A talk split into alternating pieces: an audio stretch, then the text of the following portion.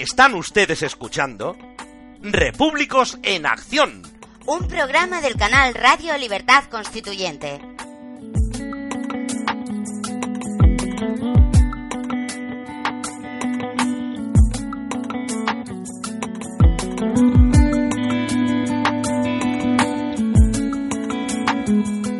Presenta y edita Paco Bunu. Hola amigos repúblicos, bienvenidos a Repúblicos en Acción. En el programa de esta semana empezaremos hablando sobre el debate de vestidura. Sí, sí, he dicho bien, vestidura. Continuaremos también tratando el asunto de la ruptura entre Jiménez Villarejo, el ex fiscal anticorrupción, y Podemos.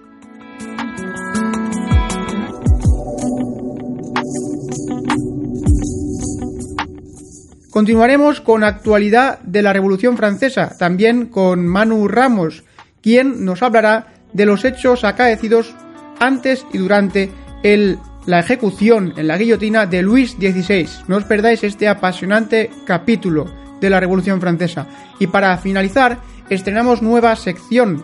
Lo prometido es deuda. Historia para la acción con Gabriel Sánchez Corral, quien nos hablará de uno de los hechos creadores de la creación involuntaria de España, de nuestra nación, como fue el compromiso de Caspe. Espero que el programa sea de vuestro gusto. ¡Empezamos!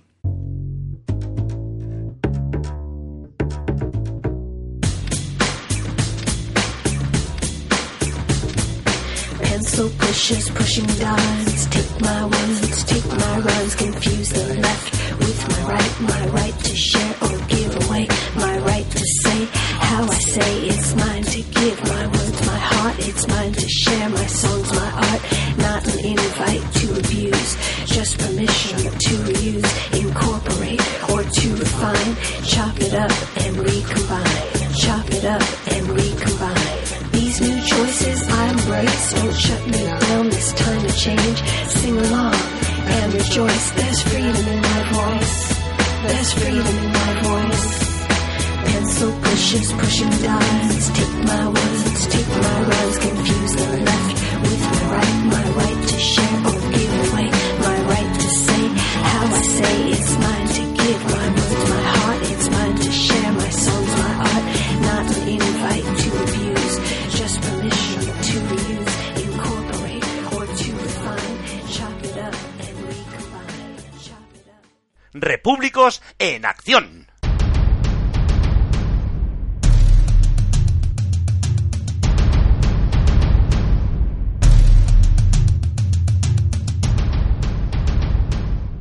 El comentario de la semana.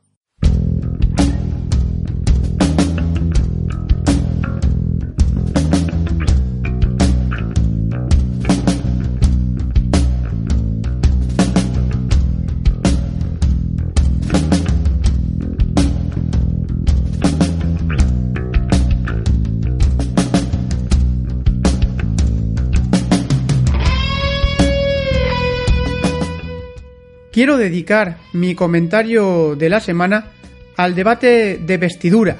Sí, de vestidura, he dicho bien. Me refiero al vestido, al vestido que sobrepuesto al ordinario usan los sacerdotes para el culto divino. ¿De qué se han vestido sus señorías? No, me- mejor, mejor. ¿De qué se han vestido los cuatro grandes partidos estatales? Lo diré, de demócratas. Pero ¿en qué cabeza cabe que si hubiera una verdadera democracia en España estaríamos asistiendo a tan lamentable espectáculo? Donde hay pacto, no hay democracia. Si hace falta pacto para formar gobierno, vuestro voto no vale para nada. Se ríen de vosotros. Sois mercancía para el pacto. Sois el cáñamo de la corrupción que conlleva todo pacto. ¿Qué puede un votante decente, cómo puede un votante decente aceptar como premisa de la política la mentira? ¿Cómo se puede aceptar y votar tan tranquilo cuando sabe que es seguro que le traicionarán y que pactarán con sus adversarios ideológicos a los que él no ha votado? Aquí no hablamos ni de izquierdas ni de derechas. que no hay en España, es que no hay ni izquierdas ni derechas. No hay más que socialdemocracia, Estado, Estado y Estado como Dios. Todos los partidos son sacerdotes del Estado de partidos y debajo de su vestidura no hay más que corrupción política, económica y moral. Tengo 38 años. Nací en el 78. Hoy además es mi cumpleaños. Soy preconstitucional. Desde pequeño he bebido de la socialdemocracia, del estado de partidos. Tanto a mí como a mis contemporáneos se nos ha dicho que esto es una democracia, que la política se basa en la mentira, que los partidos son la única herramienta e interlocutor entre el ciudadano y el Estado, que tenemos muchos derechos sociales, que está el estado de bienestar y bla, y bla, y bla, y bla. Nos han lavado literalmente el cerebro. ¿Y cómo he salido yo de este bucle ideológico destructor de toda humanidad? Pues lo diré. Es que llegó un momento que estaba yo desesperado. Porque yo sigo la actualidad política desde que tengo 12 años. Llegó un momento en que no comprendía nada. Y en una conversación con un amigo me dijo que había escuchado a un tal Antonio García Trevijano en un programa de intereconomía titulado Lágrimas en la lluvia. Este amigo me dijo, Paco, por Dios, tienes que leer la obra que ha escrito este señor. Se llama Teoría Pura de la República. La he comprado tras escuchar a ese hombre en el programa. Por Dios, estoy fascinado. Ahora lo entiendo todo. No digas nada, no hables, solo lee, lee, lee y comprende. Y así lo hice. Soy uno de los privilegiados que compraron un tomo de la primera edición. Según iba leyendo y escuchando a don Antonio en la radio, iba comprendiendo. Fue muy duro darme cuenta del engaño, pero también el hecho de ser consciente de mi ingenuidad. Y es que yo soy un ciudadano corriente, como muchos de los que escucháis este podcast. Y yo lo he comprendido. Vosotros también podéis comprenderlo. Ojalá estos audios, como tantos otros, como los de Don Antonio Radio Libertad Constituyente, ayuden a muchos españoles a desengancharse de la droga del estado de partidos y a comprender que en España no hay democracia, sino que hay una partidocracia, una oligarquía de partidos estatales. ¿Cuál es el origen de este régimen? Pues el origen de este régimen es la traición. Franco nombra a Juan Carlos, heredero, a título de rey. Juan Carlos desobedece a su padre, don Juan de Borbón, que era el legítimo titular de la corona, y que prohibió a su hijo aceptar la corona de Franco porque decía que eso era una monarquía sin honor. Juan Carlos nombra a Suárez, es decir, un rey nombrado por un dictador nombra a un franquista como presidente del gobierno. Y ya sabéis lo que pasó con Suárez. Todo lo que ocurre. La constitución, que ahora hablaremos de eso también. En el año 82 se produce el autogolpe de Estado que echa a Suárez y luego la posterior escenificación del golpe, fracasada por el doble error de Tejero. Sí, aquello del 23F que tanto se habla, que fue un autogolpe. Consecuencia de todo esto, pues Felipe González se convierte en presidente ¿Y quién fue Felipe González? Pues un traidor. Y ahora hablaremos también de ello. Porque el resto de la historia ya la conocéis. Desde Felipe González ahora lo sabemos todo, lo hemos visto todo. No hay más que corrupción y podredumbre, traición y mentira. Porque es que ni hubo ruptura democrática, ni libertad constituyente en la transición, porque se pasó de la ley a la ley. La constitución española, la constitución, estando Suárez, se redactó en secreto, entre un pequeño grupo de diputados de cortes franquistas ordinarias. Los españoles fueron consultados, sí, votaron sí o sí, en un referéndum plebiscitario, asustados por el falso ruido de sables que anunció Carrillo a los cuatro vientos, porque quería conseguir el apoyo de su partido al consenso al pacto con los franquistas, al pacto entre franquistas, comunistas, socialistas y nacionalistas para el reparto de poder en el Estado. ¿Y esto qué fue? Esto fue la traición de todos, porque los comunistas, los socialistas, los nacionalistas, toda la oposición clandestina Muchos de ellos estaban en el extranjero, exiliados. Estuvieron luchando en la Junta Democrática y después en lo que se llamó la Plata Junta, que creó y coordinó don Antonio García Trevijano, estuvieron luchando por la ruptura democrática. Y de la noche a la mañana abandonan esa lucha y se convierten todos en franquistas y pactan con los herederos de Franco. ¿Y cuáles son las piedras angulares de este régimen de traición y de mentira? ¿Cuáles son? Pues muy sencillo, son dos los pilares, la financiación estatal de los partidos y las listas de partido. ¿No os da vergüenza que vuestro voto sostenga toda esta mentira? De verdad que se puede salir. Se puede conocer la verdad, pero no la verdad como contra el error, sino la verdad contra la mentira que estamos viviendo. Contra las vestiduras de ese parlamento falso. Os animo a reflexionar, a conocer la verdadera democracia, que no es más que la garantía institucional de la libertad de todos, de la libertad colectiva, de la libertad política. Porque tu libertad debe empezar y terminar donde la de los demás. Porque tu libertad está en la libertad de los demás. Esto no es una utopía. Podemos ser libres. Podemos lograr una verdadera democracia. ¿Pero qué es una verdadera democracia? Muy sencillo. Igualdad de todos ante la ley. Representación ciudadana, es decir, nada de listas de partido, hay que elegir a los diputados de forma uninominal en distritos pequeños. El diputado elegido por mayoría absoluta y a dos vueltas si es necesario debe representar al distrito, debe luchar por su distrito en el Parlamento y no obedecer ni a jefes de partido ni obedecer al Estado, sino obedecer a su distrito. Y los poderes tienen que estar separados, tenemos que elegir a los diputados de forma uninominal en, distritos pequeños en unas elecciones legislativas y elegir al presidente del gobierno en unas elecciones ejecutivas entre toda la nación, en un único distrito nacional, donde todos los votos valgan lo mismo. Pero es que participando, quien participa con su voto en esta mentira, en este espectáculo lamentable de dictadores de partido, haciendo discursos de vanidad en un falso parlamento, en el que los parlamentarios son meros números al servicio del partido.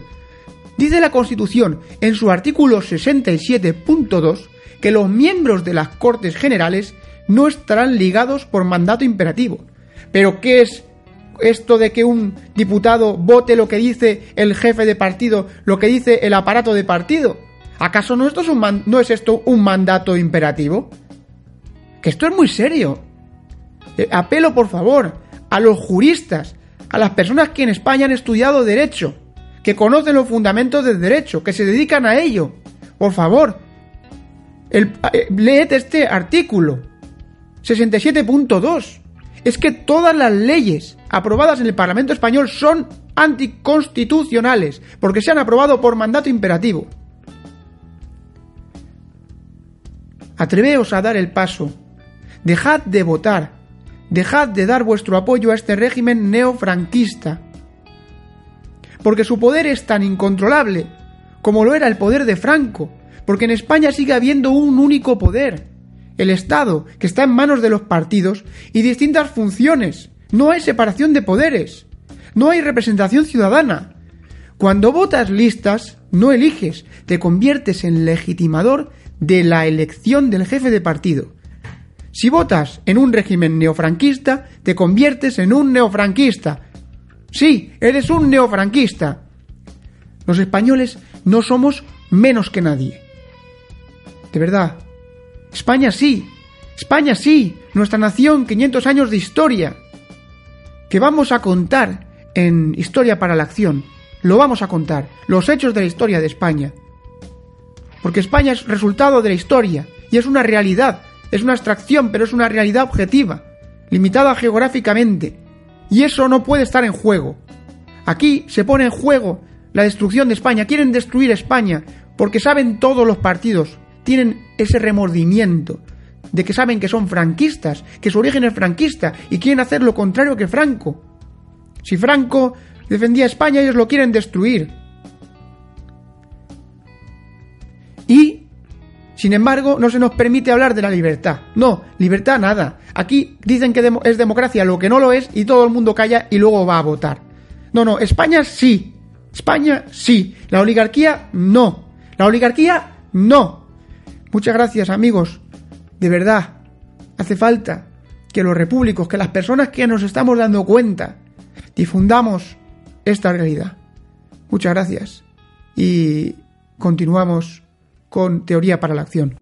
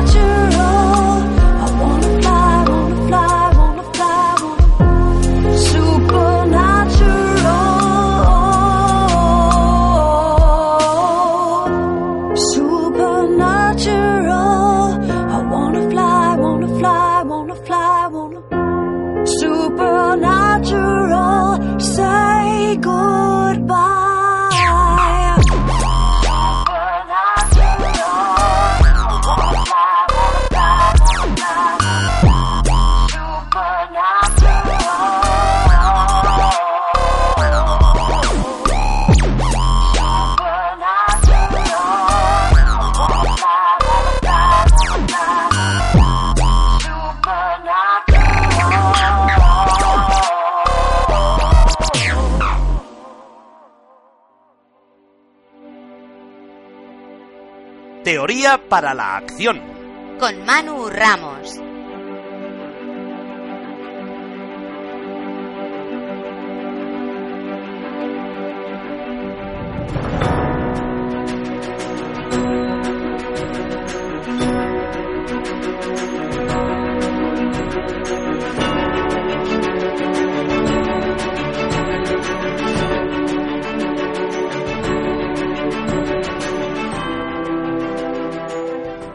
Iniciamos teoría para la acción, como todas las semanas, con Manu Ramos, a quien saludo muy animosamente.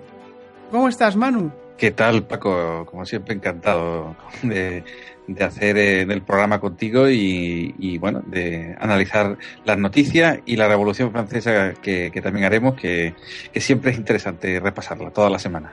Muy bien, muy bien. Yo estoy deseando conocer eh, qué nos has preparado para esta semana, para esta primera parte de Teoría para Acción.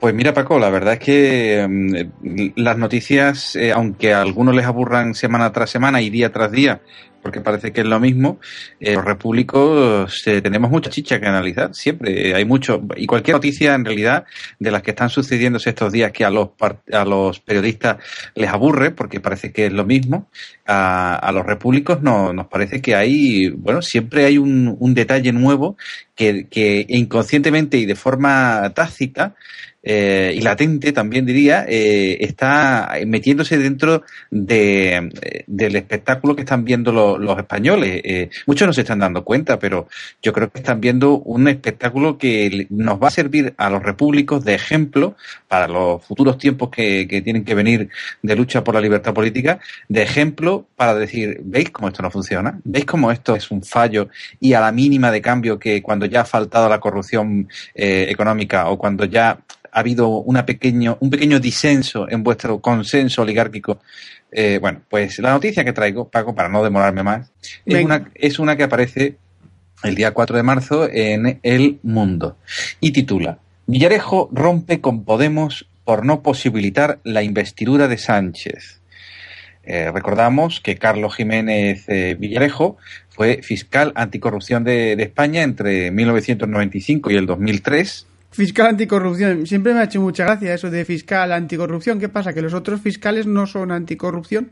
Claro, efectivamente. Tiene que haber un fiscal anticorrupción. Eres, eres, muy perspicaz, efectivamente. Es que, es que siempre me ha hecho, me llama la atención, siempre. Sí, sí, no, es absurdo. Es como tantas cosas de esta partidocracia, es absurdo. Llamar a, una, a, una, a un fiscal anticorrupción.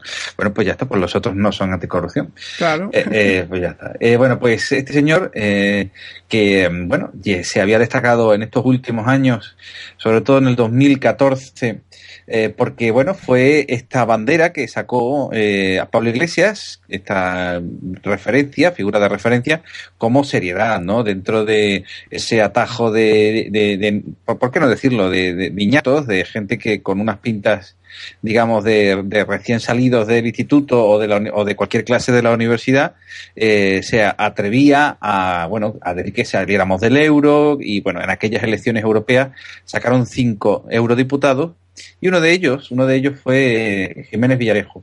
Eh, eh, bueno, pues esta figura que, como digo, se ha usado en Podemos como referencia de autoridad, ¿no? Eh, eh bueno, y que ha tenido una voz cada vez menor, y esto se notaba en las noticias y en el, la gente que a, seguía poco a poco y día a día las noticias de Podemos, se relegó su voz por una evidente discrepancia. Eh, cualquiera que se hubiera adentrado en este mundo de Podemos se conocía una discrepancia con, con Pablo Iglesias, porque, eh, bueno, en el concreto, eh, Carlos Jiménez Villarejo tenía una posición eh, eh, contraria a, esa, a ese referéndum de autodeterminación en Cataluña, eh, ese referéndum de secesión, y Pablo Iglesias pues quería eh, seguir adelante con, con, esta idea. ¿no? En esto sí que ha sido eh, Carlos Jiménez Villarejo bastante claro, pero bueno, aparte de esas y otras discrepancias, hoy la noticia que nos trae el mundo nos, nos, nos, habla de una ruptura, de un, de un ruptura definitiva eh, de, de, la relación con Podemos. Él estaba en una cosa eh, que se llama Consejo Ciudadano, eh, que sinceramente no sé qué, qué, significa eso del Consejo Ciudadano, lo desconozco, no, no aquí, aquí muestro mi ignorancia. Yo pero, tampoco lo sé, la verdad. No lo sé, no sé para qué servía el Consejo Ciudadano. ¿Será para. Pero, el Consejo. Que, es- que era un órgano del Estado o algo? ¿O es, o es No, no, no, no, no, no, propio del partido. un Ah, pues no. bueno, pues será un círculo dentro del círculo, un círculo concéntrico. No, no lo sé, sé. el Consejo Ciudadano, muy bien. No muy nos bien. burlemos, no nos burlemos. No, es que, es que, es que no hay- si no hay ciudadanos en España, porque lo que somos todos es súbditos, nos guste o no, pues no sé, lo del Consejo Ciudadano será que preguntarán a los ciudadanos franceses o de otros países donde sí que hay ciudadanos, pero aquí no, no sé quién puede aconsejar en un Consejo Ciudadano si no hay ciudadanos. Pues ya veis. Es que, no, es que es todo, es que es todo tan ridículo.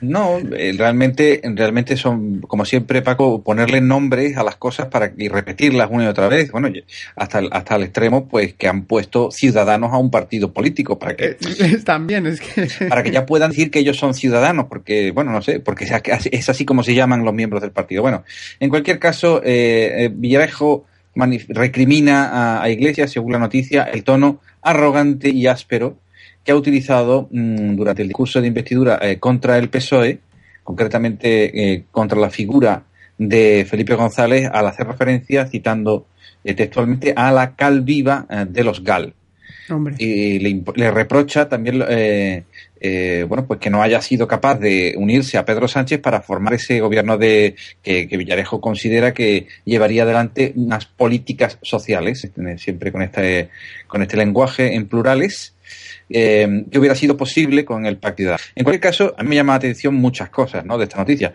Me llama la atención Disculpa. Me llama la atención que eh, el, eh, el hecho de que Pablo Iglesias, en este caso, por ejemplo, hable de la verdad, hable de una cosa que, que ha ocurrido en España y que, bueno, ha sido palmario, ¿no? Que es la, la inequívoca eh, relación entre los crímenes de Estado que se cometieron durante el gobierno de Felipe González, en el que a unos etarras, eh, Lassa y Zabala, se les eh, pegó un tiro y se les enterró en Calviva.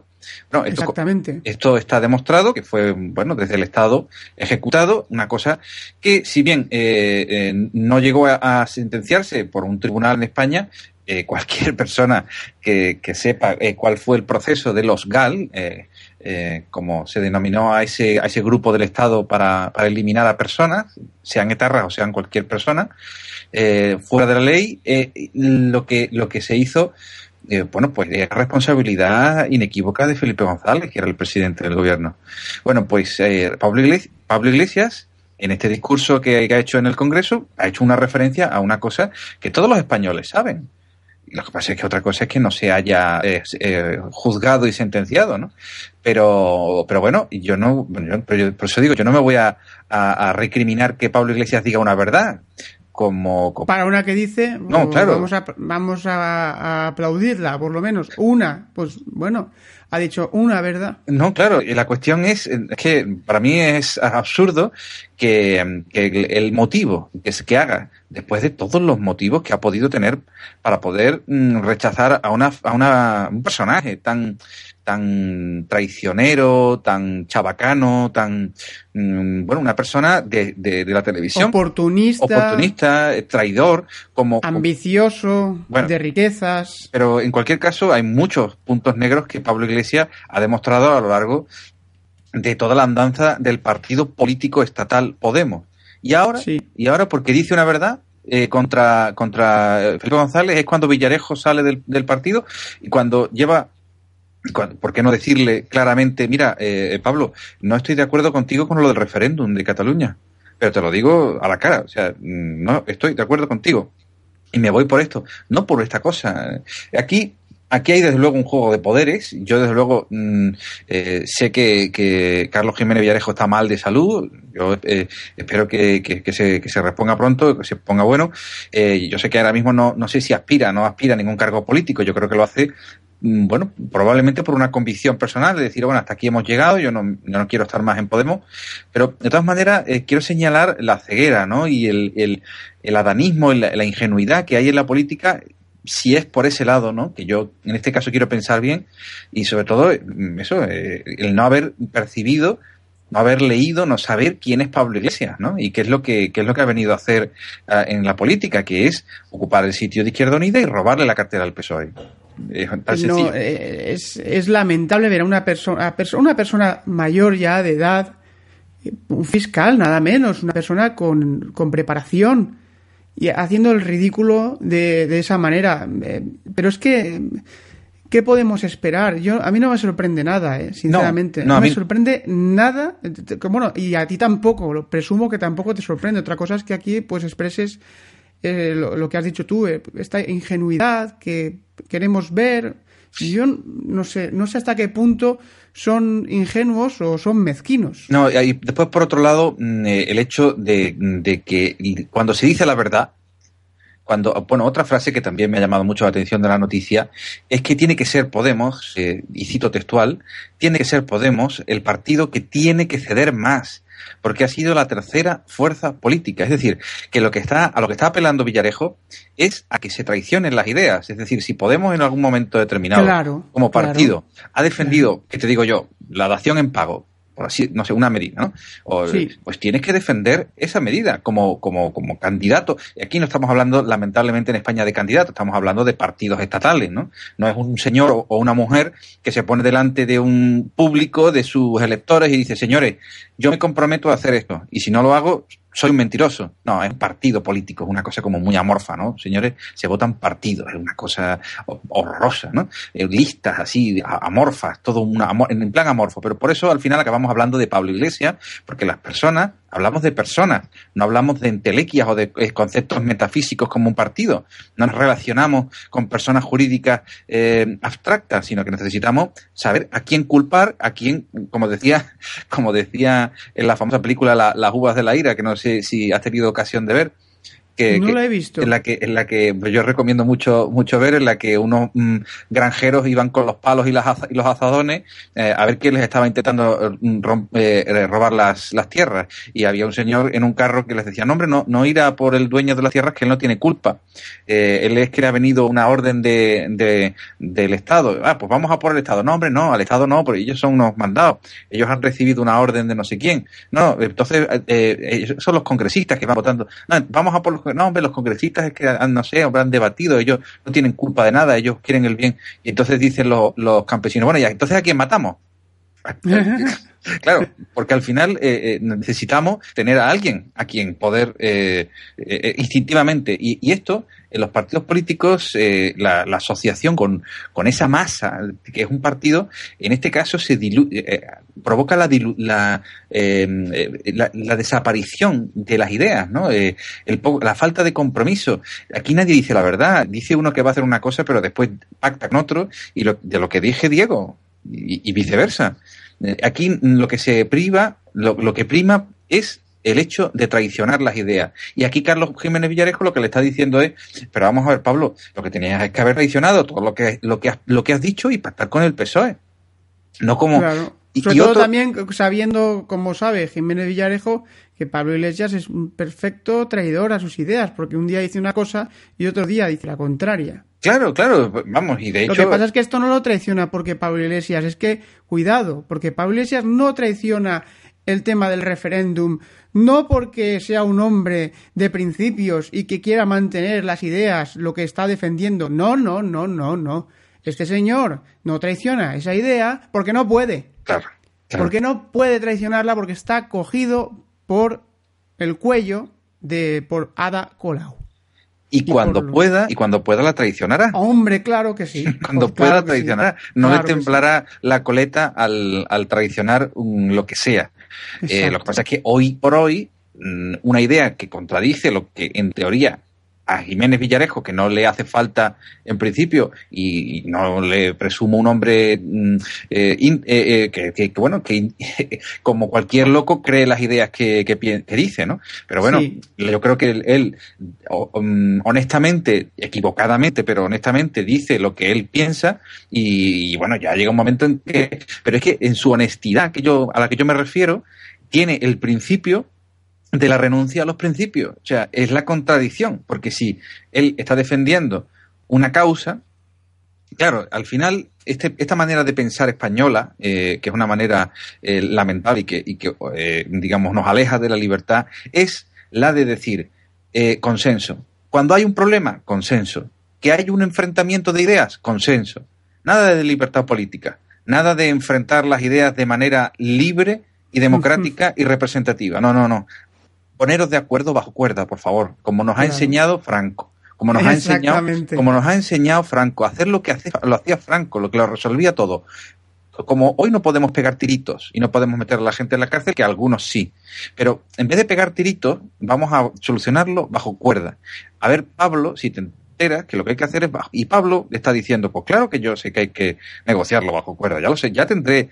ahora mismo estoy jugando en plan de eh, persona íntegra o persona que soy la verdadera izquierda, no como Pablo Iglesias, eso es lo que está jugando para las próximas elecciones, y lo que está haciendo al mismo tiempo es rompiendo el PSOE y rompiendo Podemos, porque está aceptando cosas y está teniendo actitudes que incluso gente de Podemos no está tolerando. Ya veremos cómo va esto y cómo va evolucionando los próximos días, Paco. Y en cualquier caso, esta noticia, así como la, mm, no, mm, digamos, la, la frase de Carmena del otro día también diciendo que es conveniente que se pacte con, con eh, eh, no me sale el nombre, Pedro Sánchez, eh, va a hacer mm, pensar a gente dentro de Podemos si tiene que traicionar los principios y pactar con un partido al que siempre ha, acusado desde filas de Podemos, hablándole de cosas tan claras como lo de la Calviva, o tiene que, eso, comulgar con ruedas de molino y pactar con el PSOE, que es el gran partido de la Revolución Española, sin lugar a dudas. De nuevo has, has tomado una noticia y has demostrado eh, el juego de esta, de esta oligarquía de partidos. En este caso, pues es la traición y como ellos mismos, con sus hechos, sus palabras, con sus acciones, demuestran que siguen el, el mandamiento del consenso, de este consenso fundado con, en la transición española con la primera de las traiciones, que es la traición del rey Juan Carlos a su padre don Juan. Y la segunda de las traiciones, que es la traición de los partidos clandestinos, especialmente del Partido Comunista, a las ideas que defendían para pactar después con los franquistas. Pasamos, si quieres, a la Revolución Francesa y seguimos luchando por la libertad política y denunciando. Muy bien, Paco. Todos los días en ebooks, don Antonio García Trevijano realiza un análisis científico de la actualidad política y económica. No se pierdan su podcast en Radio Libertad Constituyente.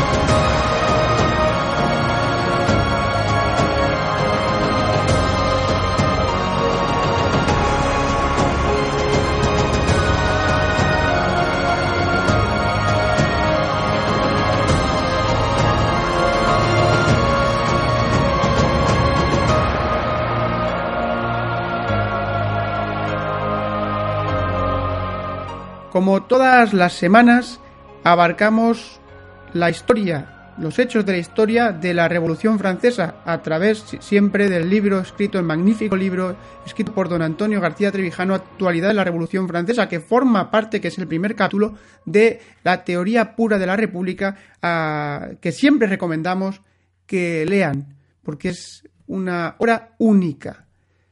Vamos a hablar sobre la muerte de Luis XVI, ¿verdad, Manu? Efectivamente, Paco. Que quería recordar de todas maneras que mm, va, va a reeditarse los, los libros en papel por lo menos hasta donde yo tengo entendido, se está llevando desde los repúblicos de, de Cataluña, de Barcelona, y eh, no tengo fechas ahora mismo para decir, pero bueno, ya eh, por, por, algunas de las eh, peticiones que ha habido, eh, quiero responder a ellas desde, desde estos micrófonos para, mm, para que la gente ya tenga en cuenta que sí, que se están reeditando los libros y que ya se anunciarán eh, convenientemente dónde y cómo poder adquirir los libros. Así que eso era para empezar, porque...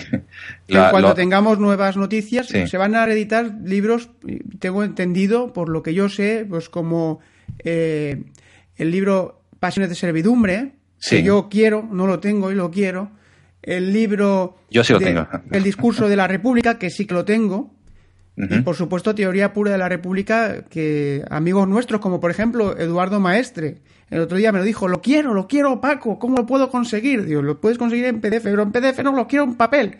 Digo, sí. pues ya van a editarlo pronto, Eduardo. Un saludo a Eduardo Maestre desde aquí, por cierto. Hombre, claro, claro. Y a los amigos a, del Demócrata Liberal. A Luis, Luis Escribano, a Paco Romero, a, bueno, en fin, a todos los que escriben allí, porque la verdad es que son buenos amigos, sí. Gracias por compartir estos podcasts y por ayudarnos en la causa de la libertad política. Pues vamos a empezar con la Revolución Francesa, si te parece. Pues la Revolución Francesa sigue, sigue su curso y ya veremos qué tiene, qué tiene de revolución y qué tiene de francesa, desde luego. Francesa tiene mucho y ya veremos qué tanto de revolución. La cuestión es que llegamos ya a, a unas fechas bastante tenebrosas, como anunciábamos en el pasado programa. Pues eh, desde el 10 de agosto de 1792, en el que apresan a Luis XVI, el ciudadano Luis Capeto.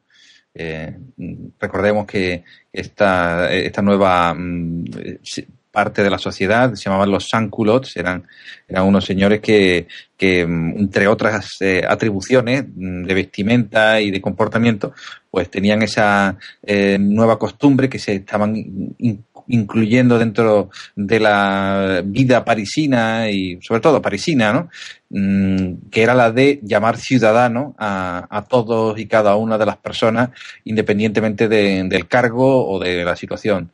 Y una de las cosas que, llamó la atención y que de, de, despojó al rey de toda su magnificencia era la de denominarlo Luis Capeto, eh, ciudadano, y fue encarcelado en, eh, en la cárcel de Temple junto a toda su familia esta era una situación eh, que de un modo u otro eh, se iba, iba precipitando eh, el riesgo de la, de la propia vida de, la propia persona del rey, porque la astilla enquistada de esta monarquía dentro de la supuesta república que estaban haciendo en Francia era bastante dolorosa y provocaba escozor, provocaba contradicción, era hace un rey dentro de una república. Claro, era una monarquía constitucional, no lo olvidemos. El rey era el ejecutivo, no como en España, insisto siempre que me, me llama la atención cuando hablan de que tenemos una monarquía parlamentaria o una monarquía constitucional. ¿no?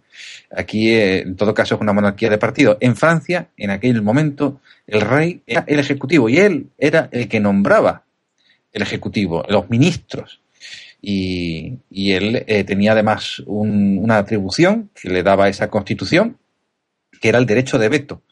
Era lo que más eh, llamaba, lo que más, digamos, eh, rencillas y lo que más rechazo provocaba dentro de los representantes, dentro de la asamblea.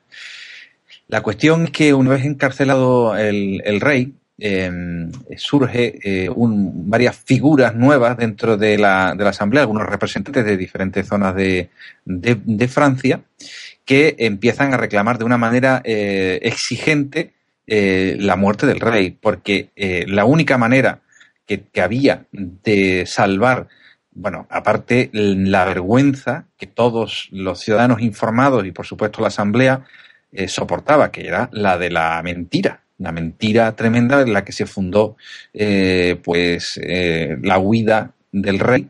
Se cubrió la, huida del rey diciendo que se había lo habían capturado. Bueno pues esta, esta mentira que tenía que acarrear la asamblea y todos los representantes mm, junto con la propia figura del rey que vetaba eh, con un principio perfectamente recogido en la Constitución, leyes eh, en contra de, por ejemplo, de algunos sacerdotes. Eh, en cuanto a la guerra, pues, por ejemplo, tenía una política que ya había iniciado, como dijimos, con las tropas purgadas dentro de la propia Francia francesa con el, con el extranjero y eh, bueno, pues eh, el debate dentro de la Asamblea para ver si se juzgaba o no al rey, mm, a ese debate se le unió una voz eh, nueva de una persona joven, mm, apuesta, según dicen las crónicas, un chavalito, que se hacía llamar Saint-Just, un chaval que hablaba mm, con un tono que a todo el mundo, a todo el mundo atraía y que, eh, bueno, pues empezó a hablar de que el ciudadano Luis Capeto era un obstáculo y que debía de ser eliminado eh, para que la revolución pudiera eh, seguir adelante. La palabra revolución es la más mencionada en los discursos de esta época. Y veremos cómo va desapareciendo la palabra república y cada vez se habla más de revolución o de, en todo caso, la nación. Pero sobre todo de revolución.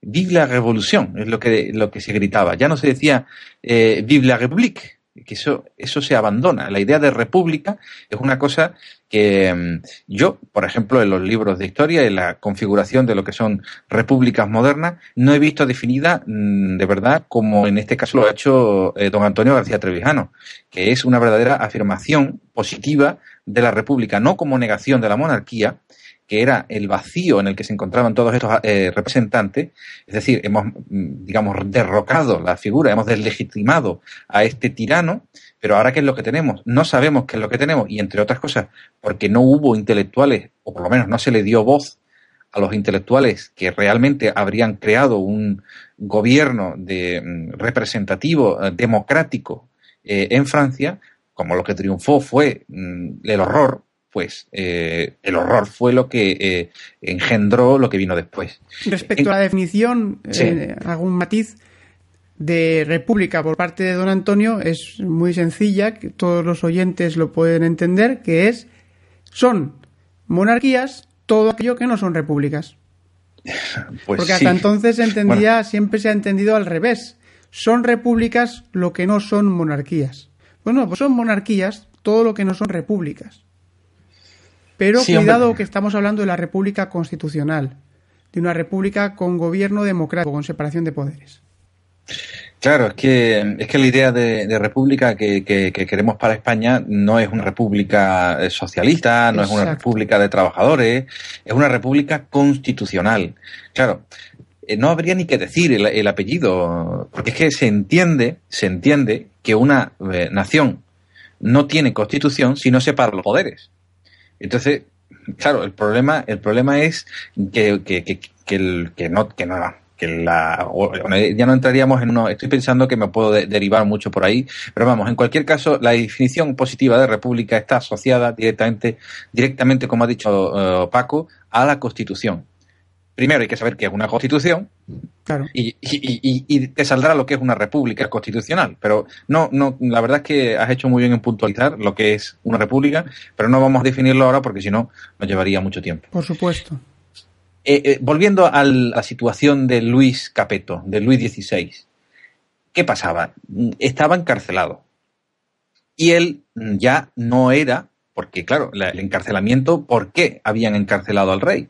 Porque en un momento, eh, principalmente lo que, lo que era, básicamente era la figura del Ejecutivo. Se había quedado el, el, poder de la Asamblea como único poder, no había Ejecutivo. Estaba encarcelado. ¿Y de qué se le acusaba? Se le acusaba de traición a la nación por eh, eh, estos eh, tejemanejes que tenía con eh, María Antonieta y el duque de Brunswick para eh, conspirar contra, contra las tropas de, de, Francia, ¿no? Y, otras cosas más que veremos después, ¿no? Eh, Brissot mm, era uno de los diputados de, la Gironda, recuerda, recuerda que la sangre de Carlos I hizo revivir la, la monarquía. Estamos hablando de, de Cromwell, ¿no? Y eh, en el debate de, si debía ser procesado, cayeron los, los estos eh, bizantinos diputados de, de la Asamblea en el, eh, la disyuntiva de la inviolabilidad. Si el rey era inviolable según la Constitución del, 92, de, eh, del 91.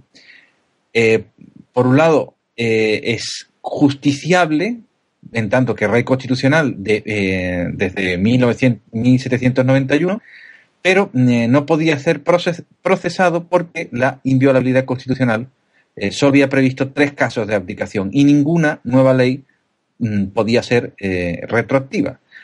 Esto lo salvó Saint Just señalando una contradicción. Y es que a un rey extraño, extraño al pacto social entre ciudadanos iguales, según decía la Constitución, eh, en el que el rey no entró, no se le podía juzgar, solo se podía castigar.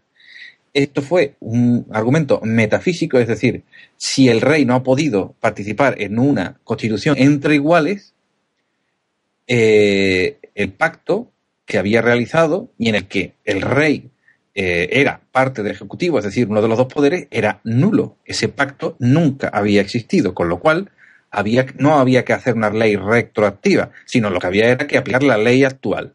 No de forma retroactiva, sino que esa ley, ese pacto, mm, en fin, ambiguo entre ciudadanos iguales, no había sido entre un igual, porque el rey no era igual. Esta era la idea del igualitarismo eh, de los sanculotistas que se imponía la igualdad, ya no ante la ley, sino la igualdad eh, total, ¿no? Eh, en cualquier caso, esta, esta explicación de San Just, fue aceptada y se inició el juicio. El juicio eh, eh, fue inmediatamente incoado con muchos errores en la, en la elaboración, un juicio atropellado, todavía eh, había muchos miembros de la Gironda, por ejemplo, que claro, que no, mm, no veían a la ejecución del rey como algo positivo, porque la política, eh, digamos, de expansión militar hasta cierto punto era coincidente de manera mm, casual, porque no es que los eh, girondinos apoyaran realmente al rey, pero no querían una reacción eh, de restauración de la monarquía. Y entonces, estas, estas decisiones y estas eh, manifestaciones públicas, por ejemplo, de Brissot, uno de los más destacados girondinos, le va a traer malas consecuencias en el futuro para la cabeza. Eh, eh, pues el 20 de noviembre descubren en un armario de hierro en, la- en el Palacio de las, en las Tullerías documentos reveladores de la reiterada traición del rey. Estas cartas que de su puño y letra, eh, que bueno, en una defensa eh, contumaz de Luis Capeto eh, decía y decía no recordar haber escrito. Un juicio lamentable, un juicio en el que olía carne quemada, eh, la- se- se llevó, pues ya digo, con bastante prisa, aunque cuando aparecieron estos documentos que registraron en aquellos tiempos, en aquel momento, incluso antes del juicio, eh, condenaron definitivamente a- al rey. Eh, en palabras de Robespierre, pues era, eh, era o tenía que vivir la nación o el rey. Ro- Robespierre en esta, en esta época pasa de esa defensa en principio del rey, aunque él no reconocía la mentira, mm, él no quería que se castigara al rey, él quería que se, no quería que se, que se ejecutara al rey, sino que quería que se, eh, digamos, que se apartara, que lo, simplemente abdicara. Pero en, cada vez eh, vemos a un- una evolución de Robespierre que ya analizaremos, analizaremos más detenidamente en el próximo audio, una evolución de un tipo mm, cada vez más radical. ¿eh? Eh, la cuestión es que mm, hay varias posibilidades para salir airoso de, de esta completamente cerrada, ¿no? Que es eh, una de ellas la planteó por, como dato curioso Tom Paine, en que le que sugirió un exilio a Filadelfia, una mm, postura ampliamente rechazada. Eh, Condorcet, por ejemplo, eh, se, también en una réplica a Saint Just, eh, le, dij- le, le argumentó que si se trataba a Luis Capeto como ciudadano, eh, su proceso debía de ser lo más parecido a un proceso ordinario. Así que había que respetar un formalismo procesal. Robespierre a esto mm, responde que respecto a las for- el respeto a las formas indicaría, atención, falta de principios. Madre mía. Y vemos, vemos cómo va, eh, digamos, eh, este lenguaje, este discurso mm, ultra moralista de, Sí. de Robespierre, va metiendo en el tuétano de, de, la Asamblea la necesidad de la purga, de la limpieza, de la virtud, de esa virtud republicana malentendida, claro. Un horror. Un horror, un horror que veremos, que veremos cómo va. La única posible defensa del rey es que eh, el hecho de que la revolución eh, política, eh, al consistir en dividir la, la, soberanía entre la nación y, y el rey, pues eh, al dividir esta, esta, esta, soberanía, la del rey y la de la asamblea, eh, que son orgánicamente independientes, se disolvieran y una eh, pues si se disuelve, eh, si se ejecuta directamente, en este caso la disolución sería básicamente la ejecución del rey, necesitaría mmm, obligatoriamente la disolución de la otra. Vamos, que la condena del rey sería la condena de la propia revolución, porque habría que disolver la, la asamblea. Pero esta defensa no se hizo, sino que se apeló por parte, por ejemplo, de miembros de la Gironda, insisto una vez más, Brissot como ejemplo, que, eh, que, que, que, se mmm, abriera al público, que se votara, puesto que muchos sabían que, bueno, esto de la revolución había llegado a grandes masas de la población, pero existía mucha parte del pueblo que bueno que todavía era monárquica y que entendería si escuchara un discurso de Luis XVI las razones, los motivos, la apelación al sentimiento. Bueno, los, girondinos eh, intentaron, no lo consiguieron, pero intentaron que eh, la, el rey hiciera una apelación al pueblo y que el pueblo votara o que de alguna manera se manifestara a favor o en contra. Eh, bueno, y no sé, se rechazó esta apelación, esta eh, propuesta, esta opción que pesaría una vez más otra gota añadida al vaso de, de la culpa contra lo, la Gironda, que fue examinada luego, ya lo voy anunciando, eh, y, la, y entonces una votación eh, que rechaza la, la, apelación al pueblo eh, es ganada por, por, una inmensa mayoría de 488 contra 287. La votación final tenía no solamente la, la muerte, sino también la suspensión de la muerte que ganó la, digamos, la moción por la ejecución del rey en, por 380 votos a favor contra 310. No había una gran diferencia. Eh, ¿eh? El, no, no había una gran diferencia y ya digo que la cuestión es eh, que había muchos que votaron a favor de la suspensión de, de, la muerte. De hecho, hubo un caso curioso, que, que la, la, la, la, votación, un caso curioso, un caso curioso que, que, hizo que tuviera que repetirse una votación porque uno de los eh, asambleístas no dejó claro si él lo que quería era que lo mataran o que lo suspendieran. Bueno, al final, eh, de hecho, la, lo, lo, digo porque la votación estaba todavía más ajustada. Y como, y se tuvo que sí. repetir, y al final quedó esto. 380 por eh, 310. Con lo cual, lo que te quiero destacar es que estuvo muy, muy ajustada la, la, votación. Eh, hay, que tener en cuenta que había unas contradicciones tremendas. Los que defendían la mentira, los que no comprendían que hubiera que matar al rey. Había gente que lo que consideraba es que había que continuar con una monarquía eh, constitucional. En fin, eh, el más ridículo de los argumentos en pro de, de, la condena, de, la condena a muerte fue el peligro de convertirse continuando, continuado vivo, eh, Luis XVI, el foco animador y centro de, de una futura restauración. Eh, este peligro, desde luego, no era mayor que el de su hijo en el temple, que sería el Luis XVII, o eh, el hermano en el exilio, Luis XVIII. Se, se, llamó, se llamó al rey, se mató, perdón, se mató al rey por la necesidad de resolver la absurda contradicción de una revolución monárquica y un rey revolucionario, que tenían, que tenían atada a la asamblea eh, por su engaño al pueblo con el decreto de la mentira del rapto. Eh, la guillotina eh, fue instalada frente a las Tullerías, eh, donde, hay, donde está el obelisco hoy, y ante gritos de viva la nación, viva la revolución, no gritos de viva la república, se ejecutó a, a Luis Capeto, eh, cuya, bueno, eh, digamos, ejecución fue vista por, hablar, por todo ¿verdad? el pueblo de París. Al... Sí, sí, hay, hay una anécdota que, que cuentan que, que, intentó hacer un discurso, pero los tambores, la orden de, de, lo, de las huestes que lo acompañaban, eh, a los tambores hicieron acallar las palabras que, que, bueno, que, era de, que eran de un incipiente discurso, pues como venía de confesarse, mm, conciliador y, bueno, eh, eh, no quisieron ni siquiera que se pronunciara.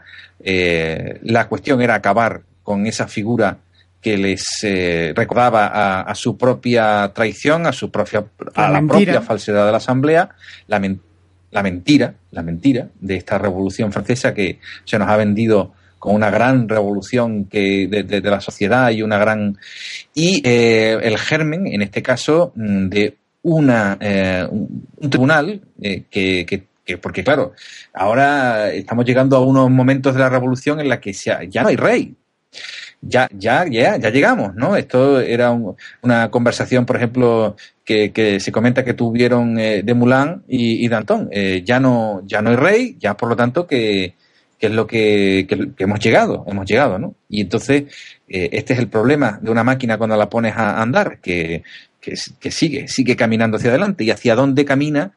una mm, forma de gobierno que está basada en la mentira. Pues, ¿hacia dónde va a caminar? Hacia la corrupción, hacia la destrucción y en este caso eh, hacia el horror.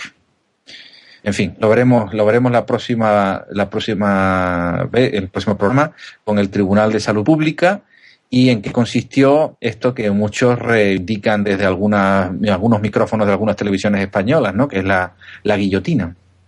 impacientes. Estamos, vamos a permanecer impacientes para continuar con este, esta dramática eh, narración que está haciendo, la dramática explicación de los hechos acaecidos en la desconocida en España Revolución Francesa, en la falseada Revolución Francesa. Como siempre, gracias Manu, ha sido un auténtico placer para mí personal y para los oyentes ni te cuento. El placer es mío, Paco. Seguimos la semana que viene.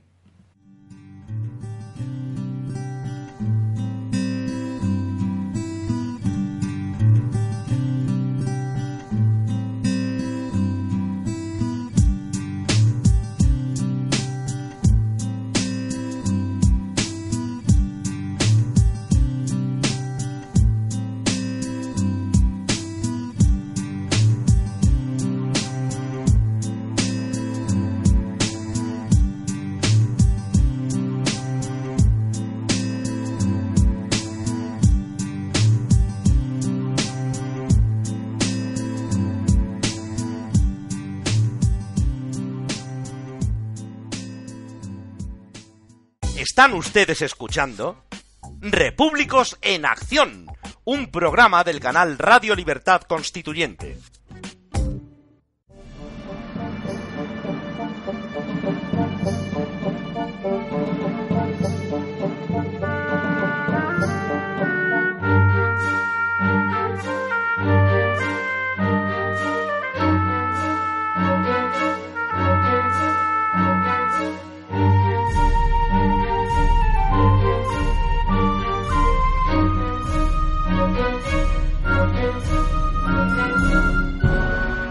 Historia para la acción, con Gabriel Sánchez Corral.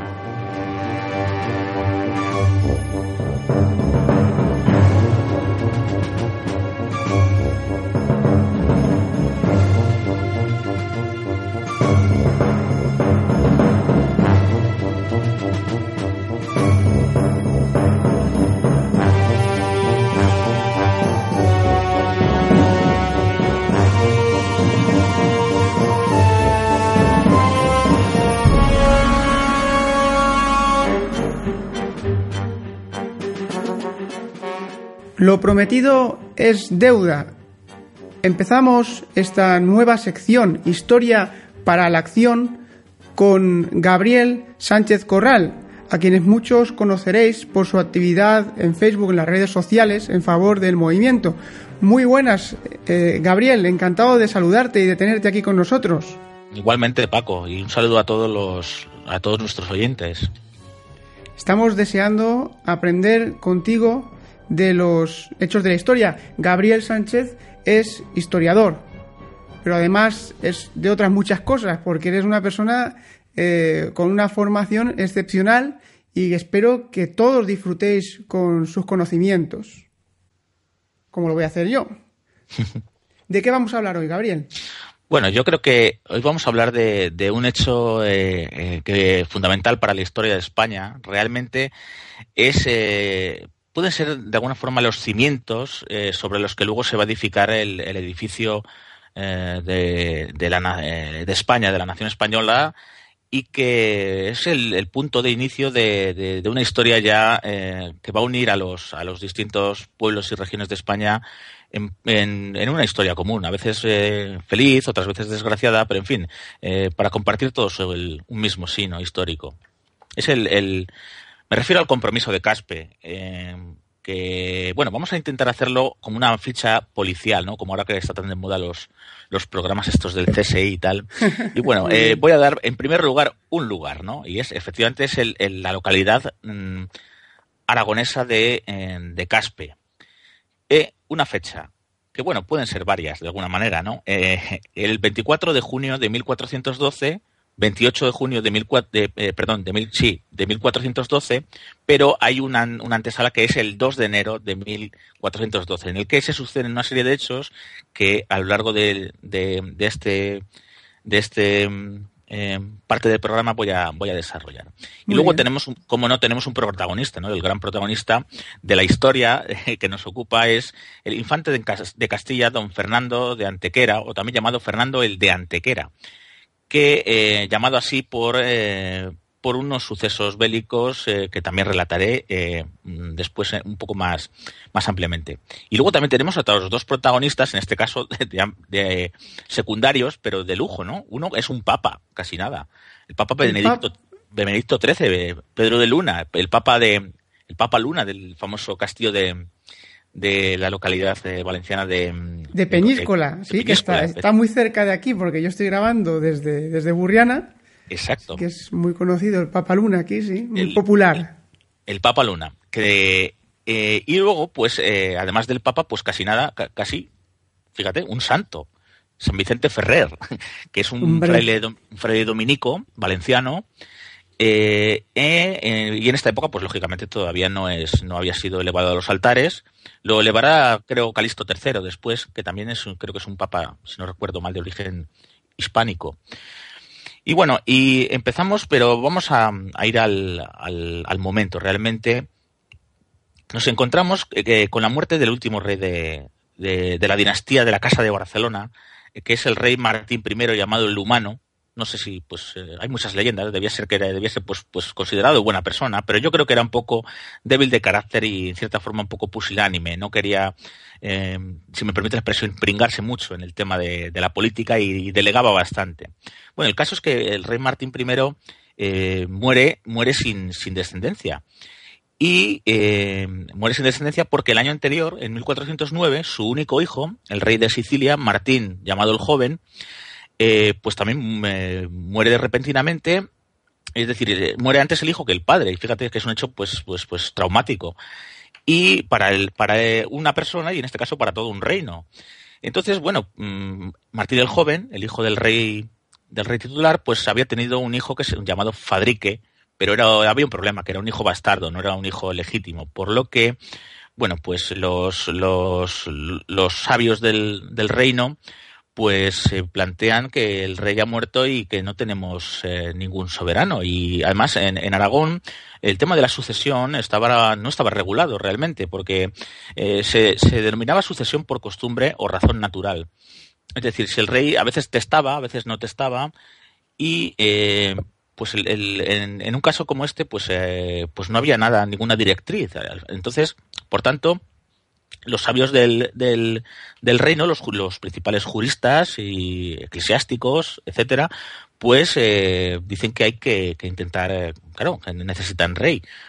Entonces nos encontramos con que hay una serie de pretendientes que eh, están, son familiares, lógicamente, de, del, del, rey recién fallecido y que podían acceder a la corona, podían ser podrían ser proclamados reyes. Entonces nos encontramos realmente con, en principio, seis, seis pretendientes al, al trono por, eh, eh, por línea, eh, por, que eran familiares del último rey, ¿no?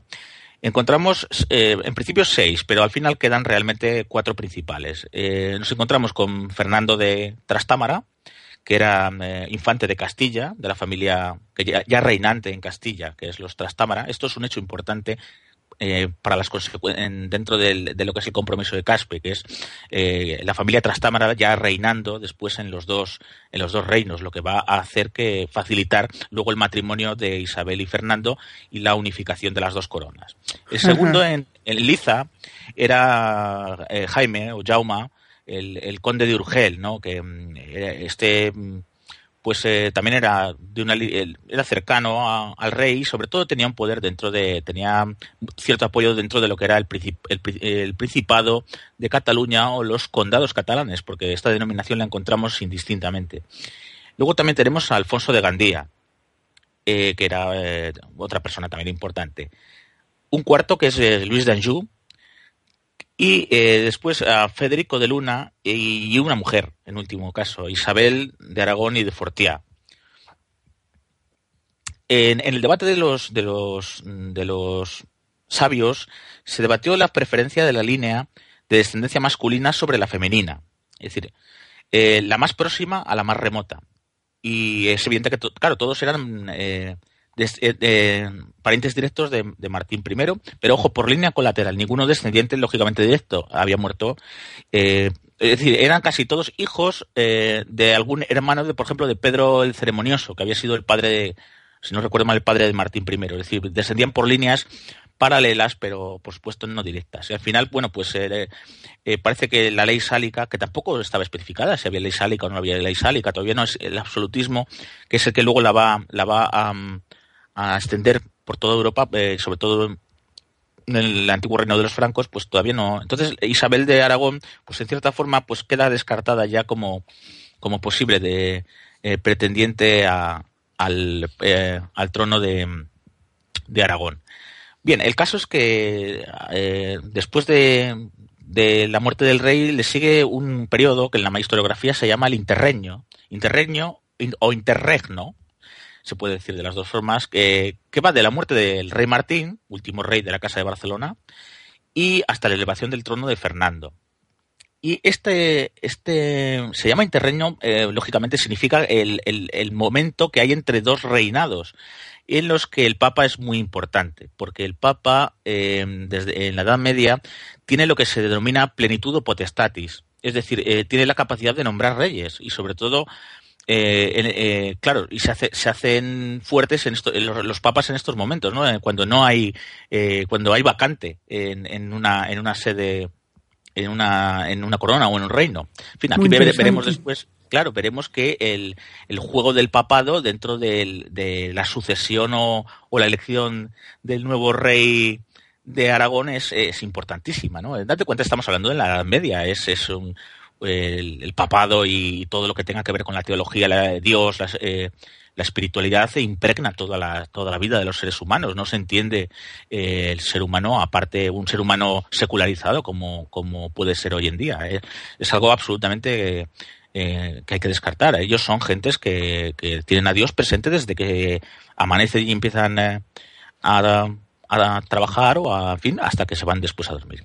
Bueno, el caso es que eh, todos los pretendientes empiezan a movilizarse, eh, crean sus huestes, empieza a haber desórdenes, eh, hay violencia, se atacan las las, las eh, propiedades privadas.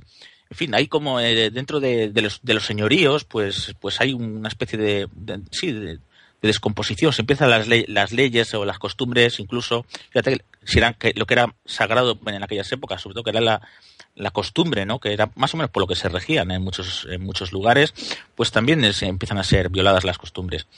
Luego ocurre algo tremendo, que es el, el uno del el asesinato del arzobispo de Zaragoza, García Fernández de Heredia, que era un hombre que apoyaba a una de las facciones, pero que eh, era un notable, claro, y entonces el asesinato por parte de los pretendientes de, el conde de Urgel, pues hace que los, los ánimos empiecen a, crista, a crispar tremendamente entre, entre, facciones. Igualmente hay presencia de tropas castellanas, que en aquella época, pues claro, eran, eran, no eran del, de alguna forma del, del, país o de, eran, si se me permite la palabra, extranjeros.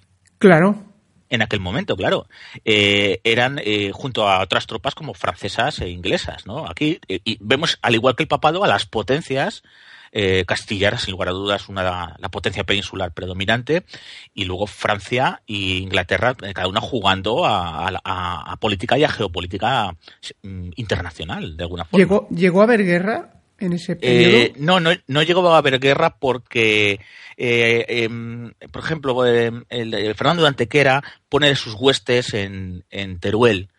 Y de alguna manera el, Justicia Mayor de Aragón, que es una institución fundamental para entender la historia de la corona de Aragón, eh, pues eh, de alguna forma se le enfrenta. Y, y Fernando Antequera dice bueno bueno eh, si entro con las huestes por otra parte eh, había el conde de Urgel estaba haciendo en la zona pirenaica también está formando una serie de huestes eh, mm, importantes no daos cuenta de la, de, del concepto hueste. Por supuesto ejército nacional no existe no existe reclutamiento eh, de quintas ni nada eso es muy moderno. Estamos hablando de eh, caballeros o sea, gente que podía tener caballos se podía dedicar a la guerra eh, que era pagada para apoyar eh, a un pretendiente eh, al, mejor postor, de alguna forma. Bueno, el que tenía más dinero y más recursos, pues tenía una hueste más grande y más fuerte y era el que, el que imperaba, de alguna forma. Bueno, el caso es que ya la tensión llega a tal grado que por instancias de los, de los catalanes siempre han tenido fama de, de, buenos negociadores y de gente flexible. Bueno, el, tema es que se llega, eh, se acuerda hacer una primera reunión de, de, de gentes del derecho, por ejemplo, Berenguer de Bardají, que es el, máximo experto en, derecho y en genealogía de la corona de Aragón, es el que uno de los que que va a proponer la reunión y se produce en Calatayud. Es lo que se llama el Parlamento de Calatayud. Hablamos de febrero y marzo de 1411 en el que, eh, en vista de todos estos eh, desórdenes y de algarabías, por ejemplo, hay matanzas de judíos, que es algo, por desgracia, habitual cuando el desorden cunde en, los, en el solar hispánico, que eh, se cargue contra, contra minorías. En este caso, claro, todavía no habían sido expulsados ni, ni, obligados a convertirse, pero bueno, hay pogromos en diferentes lugares contra los judíos probablemente por envidias eh, respecto de la riqueza o de ciertas actividades económicas, ¿no? Bueno, el caso es que acuerdan los, los esta, esta agentes del derecho reforzar la, autoridad del Justicia Mayor de Aragón, que es un tal Cerdán en la época, se llamaba así, y que, bueno, insisto, es una, una figura eh, de, que, tiene no solo potestas, sino, como se suele decir, también autoritas, ¿no? Además, eh, solía ser un personaje de, de probada eh, eficiencia de probado temor de Dios, ¿no? Como se decía en, en aquella época.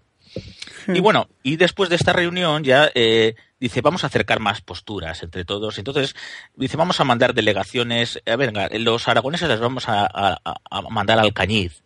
Los eh, valencianos, el territorio valenciano manda unos emisarios y hace un pequeño parlamento en, la, en el pueblo de Vinaroz. Vinaroz y los catalanes bajan hasta Tortosa. Es decir, si te das cuenta, se van uniendo también geográficamente, van acercando posturas, no solo en cuanto al derecho, sino que también geográficamente, eso sí, pero ninguno cruza el, el, el, el limes, ¿no? El límite, ¿no? No sea que yo me, el, el aragonés se queda en Alcañiz, el, el valenciano en Vinaroz y el, y el catalán en Tortosa. Y bueno, Estamos sale... entonces hablando de, un, de, una época en la que en la sí. que hay un conflicto sucesorio, hay casi, digamos, no sé si me estoy excediendo en este término, me sí. corrige si me equivoco, una especie como de guerra fría, en el que nadie se, nadie se atreve a atacar, nadie, nadie Exacto, se arman, pero no. Claro, porque es un equilibrio de poderes. Es decir, eh, ninguno es mucho más poderoso que otros. Aquí veremos ahora cómo el Papa inclina la balanza, que es el gran poder de la época. El, el, Papa y el emperador del, del, del Sacro Imperio, ¿no? De alguna forma son los dos grandes poderes, las dos espadas de Europa. Pero eh, efectivamente aquí se encuentran que ninguno es muy superior al otro y por tanto y bueno yo creo que también eh, después el siglo el siglo el siglo XV, el siglo XIV, siglo XV, es, un, es una época de, muchas de guerras civiles por todo el territorio hispánico, aparte de la guerra contra el contra el musulmán, ¿no? Y que queda reducido al fin y al final al, reino de Granada. En fin, yo creo que también un poco de, había un poco de hartazón de, violencia y de sangre, de alguna forma.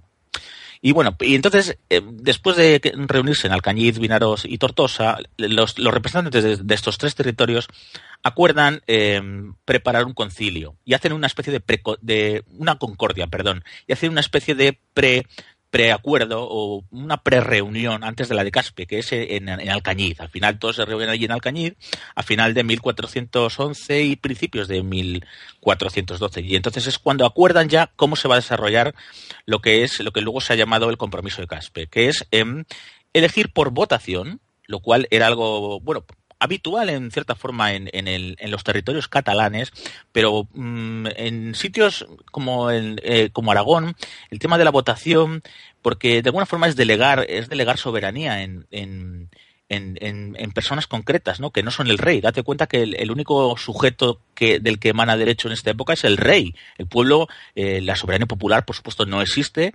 Eso son conceptos que no, que no, no, no, no son operativos eh, todavía. Es el rey, la fuente de derecho es el rey. Por eso es el soberano, de alguna forma. Bueno, el caso es que acuerdan eh, eh, votar acordar por votación quién puede, eh, quién es más legítimo. Primero, quién es más legítimo, quién se acerca más por línea dinástica, por todas estas condiciones que antes hemos enumerado, y quién es más, pues, de alguna forma, el, el que tiene más derechos, si se me permite la expresión, a ser el rey. Casi de, una, de, un modo que actúan como, claro. como jueces, ¿no? Como... Sí, claro, claro, claro. Por, si te das cuenta, he dicho que eran gente del derecho. Claro. Eran, gente del, eran gente del derecho. Al final veremos una confrontación, ojo, entre la política y el derecho, y en el que se impone la política. Y se impone la política, ¿eh? Sobre el derecho. La política, porque la política está refrendada por las armas y el poder, la fuerza bruta, ¿eh? Claro Cuidado. que sí. Entonces, claro, claro, claro. Bueno, el caso es que llegan, eh, se, eh, nombran nueve, nueve personas para, eh, tres personas, tres emisarios, tres representantes, no representantes, cuidado, es que las palabras hay que cuidarlas, ¿verdad? Y los conceptos, no son representantes, tres personas del derecho de cierta prestigio de cada territorio, cercanos, pues, lógicamente, a, la, a, los, a, los, a los candidatos a la, a, ser coronado rey, ¿no? Eh, tres por cada territorio, tres por Valencia, tres por eh, Aragón y tres por parte del de territorio de, los principados o condado, del principado o condados catalanes. Y acuerdan que el elegido tendrá que ser con un mínimo de seis votos y, y además tener eh, con una condición de que haya también un voto por lo menos de cada territorio eligen para votar el la ciudad de Caspe, o pueblo de Caspe, en, su castillo, ¿no? Y por supuesto, primero se aseguran de que no haya huestes cerca. Ojo, que no haya presión en ningún momento de el, del elemento armado, de la milicia, sobre la decisión política. Y qué casualidad, eh, eligen el 24 de junio, de que es día de San Juan, claro, y que para los que sois mediterráneos, ¿verdad?, tiene una significación especial, ¿no? El San Juan en, el, en la zona de, del Levante se, se tiene como un día, un, un día grande, ¿no? Es, es, el patrón de Alicante, si no recuerdo mal, ¿no? Sí, sí, es el patrón de Alicante y, la, y todo el litoral, desde luego valenciano claro. y también de Cataluña, sí. se llena de las famosas hogueras de San Juan. Las hogueras de San la, Juan, efectivamente. La gente va a la playa y celebra ese día Fíjate, haciendo hogueras claro. y ¿Quién es el cerebro de todo esto? En el fondo, el, cerebro de todo, de todo esto es, es eh, Vicente Ferrer, que, que como un propagandista, si fuera propagandista o, creado, o, de estos que se dedican al marketing en la actualidad, pues no, no tendría precio, ¿no?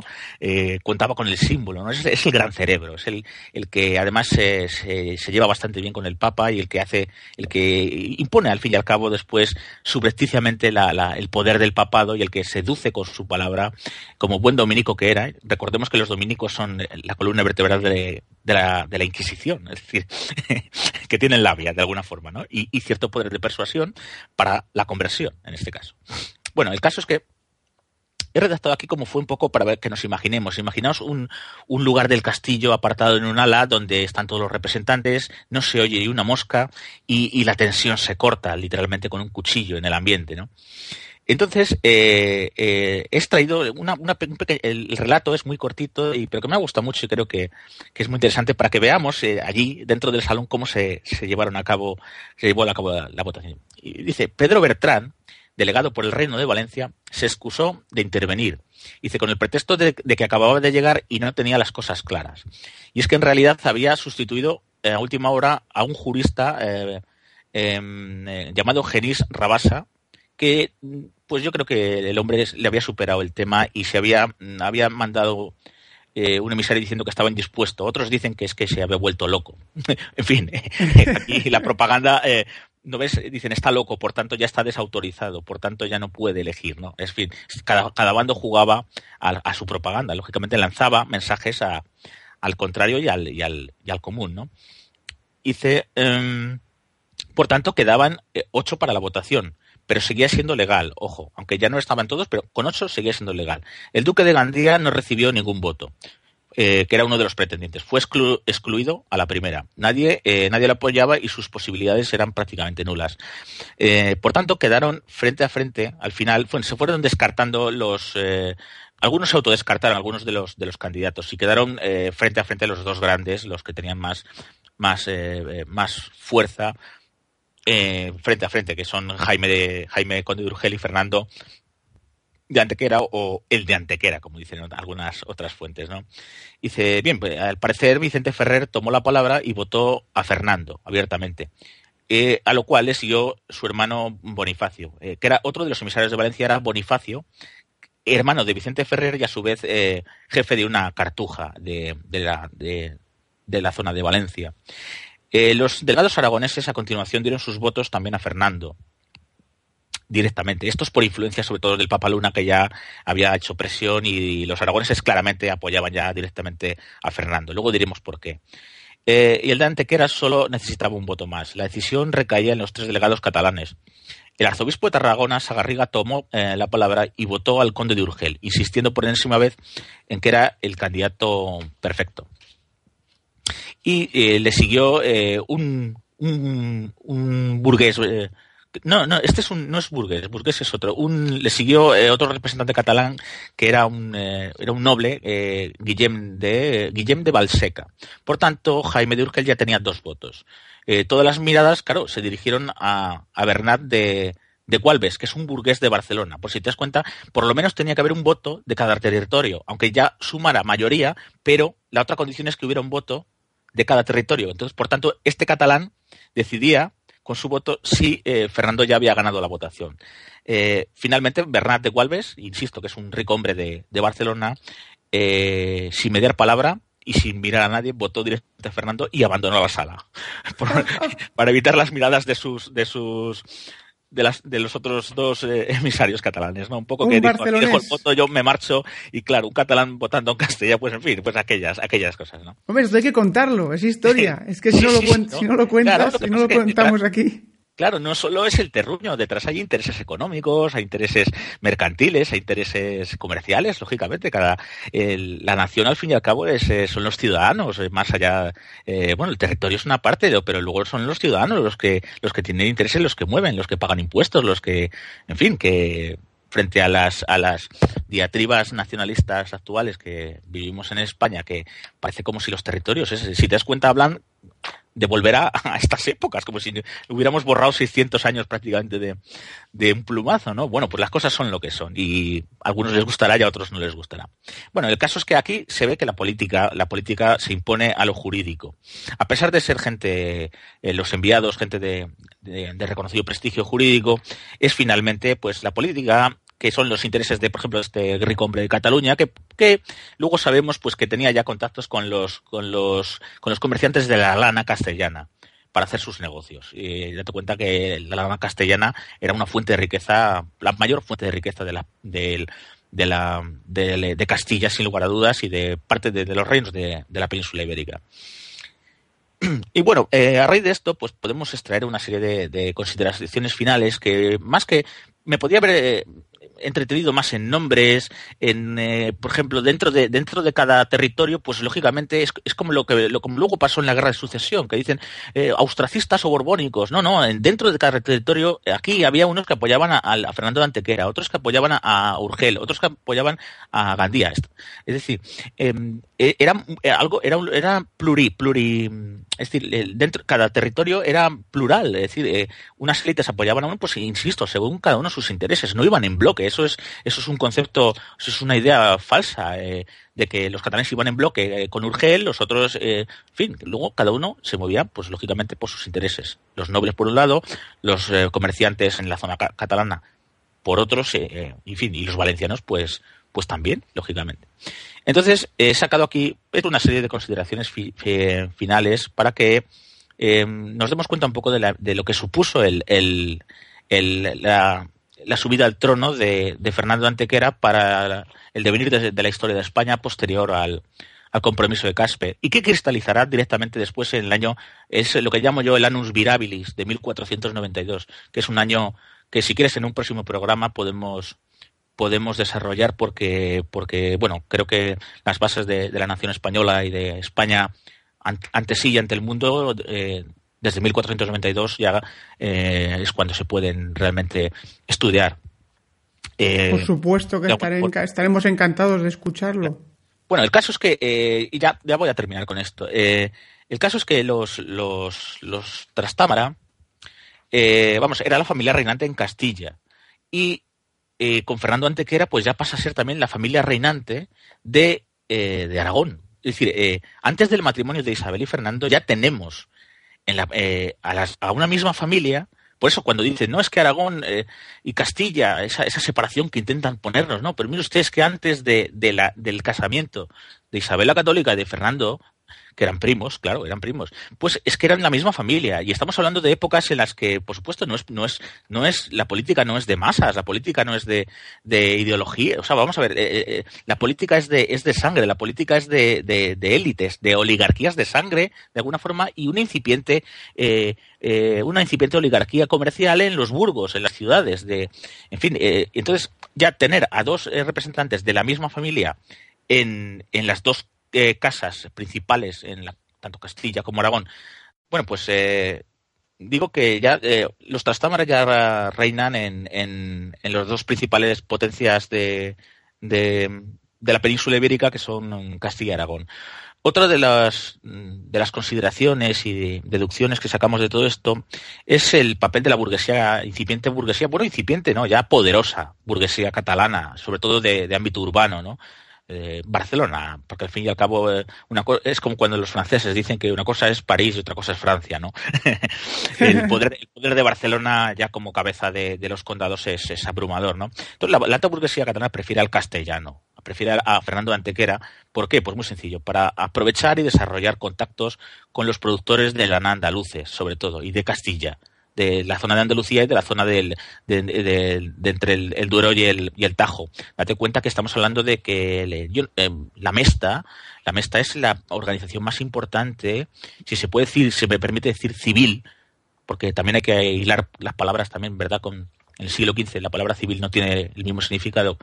Probablemente era la Kibis, era la Kibis, era la ciudad. Pero bueno, como es una organización civil de gentes no eh, dedicadas pues eh, al al comercio, la Mesta es una de las eh, organizaciones más potente y más rica de, de, la península ibérica. Y, por supuesto, el patriciado burgués eh, barcelonés eh, lo que quería era tener relaciones con ellos para, pues, por ejemplo, a que familias como los, los Gualbert, los Fibalier, los Desplat, que son familias ilustres de, de, Barcelona quieren tener negocios eh, y entablar negocios con los empresarios de la lana castellana que llegan hasta verdad la mesta y, luego la exportación de toda la lana a las manufacturas de Inglaterra y de, los y de lo que hoy conocemos como los Países Bajos no ahí, ahí, estaba la riqueza.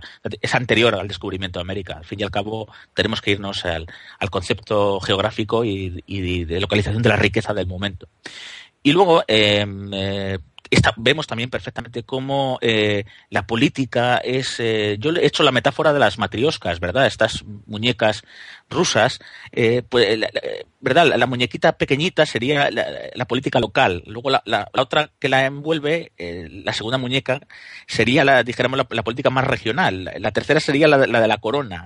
por ejemplo, la política de la ciudad de Valencia. Luego la política del territorio de Valencia, la política en la corona de Aragón y la política en relación de la Corona de Aragón con Castilla y, por supuesto, luego ya la política internacional. Y es aquí donde vemos la intervención y el poder del papado, porque eh, necesitaba un, que un trastámara eh, apoyaba a un trastámara para reinar en Aragón porque eh, necesitaba el poder y la influencia de Castilla para apoyar. Estamos en la época del, esto nos llevaría para otro programa, la época del cisma de Occidente en la Iglesia Católica, donde el Papa eh, Benedicto XIII, Papa Luna, es Papa, pero el Papa de Aviñón, porque también había otro Papa en Roma. es decir, eh, había un juego eh, dentro del papado estaba escindido y, claro, cada, papa necesitaba atraerse los poderes del momento para, su causa. Y el papa vio que el Fernando Antequera se traería, eh, como rey de Aragón, se traería a Castilla y por tanto ya tenía prácticamente a todas las dos potencias peninsulares a favor, a favor de, del mismo. Todos sabemos que al final, como acaba, se viene a, Peñíscola y tal, y bueno, se hace un, conclave para elegir papa y para resolver el cisma. Pero para que veamos que como toda la, política eh, local, eh, la regional, la que la a nivel península está influenciada por la política europea y la política, si se me permite, la política de la cristiandad.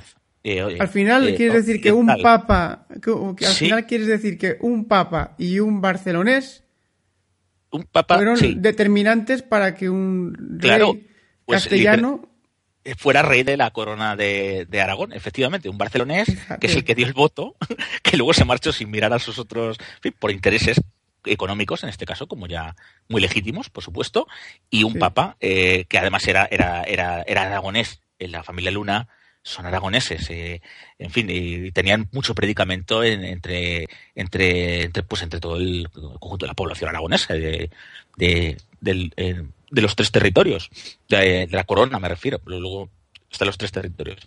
Y, vemos efectivamente cómo la política internacional eh, influye en lo que se está haciendo en, en, en el caso de, de la elección del rey.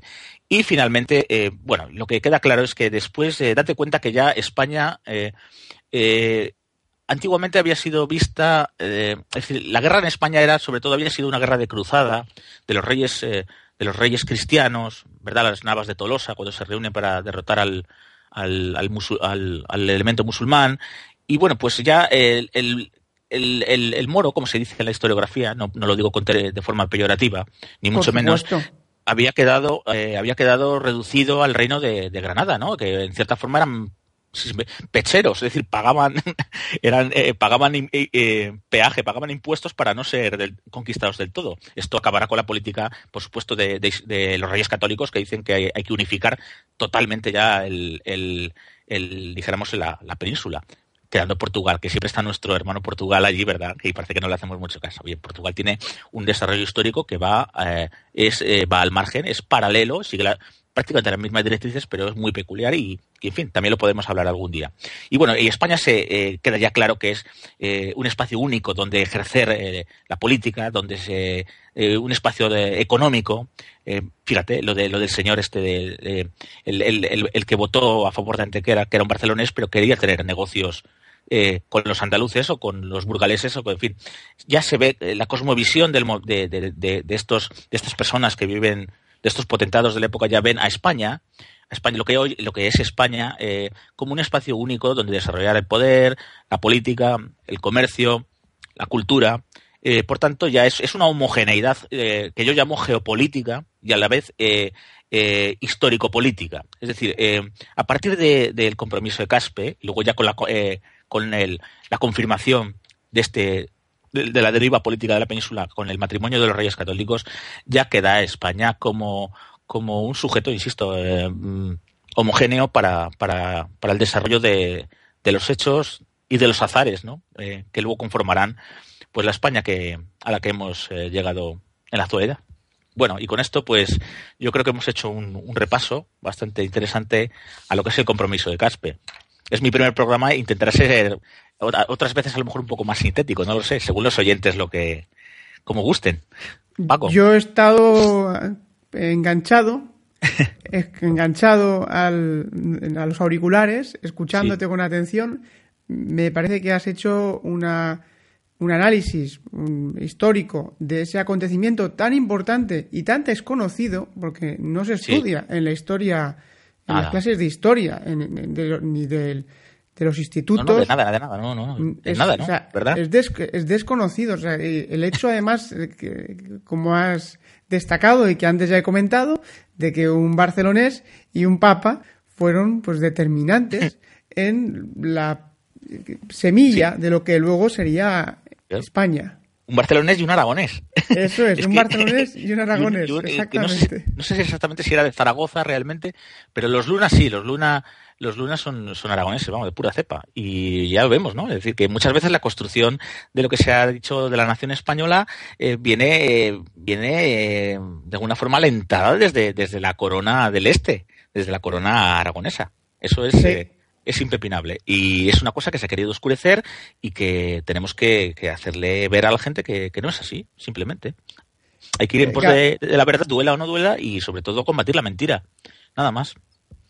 Por mi parte, agradecerte, como no, sí. esta, este tiempo Ahora y casi. este magnífico trabajo que, que, has hecho. Y vamos, que en, en absoluto te has pasado. Eh, vamos, no. todo lo contrario. Eh, ha sido, nos, nos, quedamos con ganas de más y habrá más. Pues ya. si quieres, Paco, cogemos 1492 para la próxima. el año, el, el año el año Annus Mirabilis, ¿no? También hemos tenido muchos años Annus Horribilis, pero tenemos algunos Annus Mirabilis, que no somos tan, no seamos tan cenizos, joder, que España merece la pena. Venga, y vamos a, descubrírsela a muchos amigos repúblicos y no repúblicos, o repúblicos que están a punto de serlo o que ni siquiera saben todavía que lo son. Gabriel, muchas gracias por inaugurar, queda inaugurada esta sección, Historia para la Acción. Continuamos hablando la próxima semana o cuando podamos grabar. Ya iremos anunciando los próximos, los próximos, las próximas secciones, las próximas grabaciones. Yo, como quieras, Paco. Tú me lo, me lo comunicas y yo lo preparo y ya te digo según mi contingencia, según si, si tengo más tiempo o menos tiempo, depende. Ya, Así ya es, esto es lo que tiene una, un podcast, una radio casi sí, clandestina, claro. como es Radio sí. Libertad Constituyente. Muchas gracias, Gabriel, y bueno, un placer enorme. Un abrazo. Un abrazo fuerte. Hasta luego. Han escuchado Repúblicos en Acción. Un programa del canal Radio Libertad Constituyente. Y hasta aquí el programa de esta semana. Espero que haya sido de vuestro gusto. No quiero despedirme sin recordar las conferencias que va a impartir don Antonio García Trevijano en Asturias.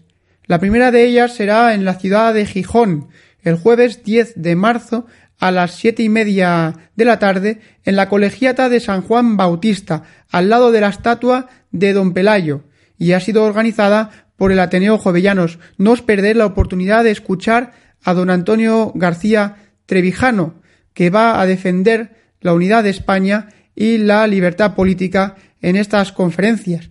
La segunda será al día siguiente, el viernes 11 de marzo, esta vez en Oviedo, en el Club de Prensa Asturiana, Salón de Actos Fundación Cajastur Liber Bank, calle de San Francisco 4, entrada por Mendizábal 3, y esta ha sido organizada por Tribuna Ciudadana.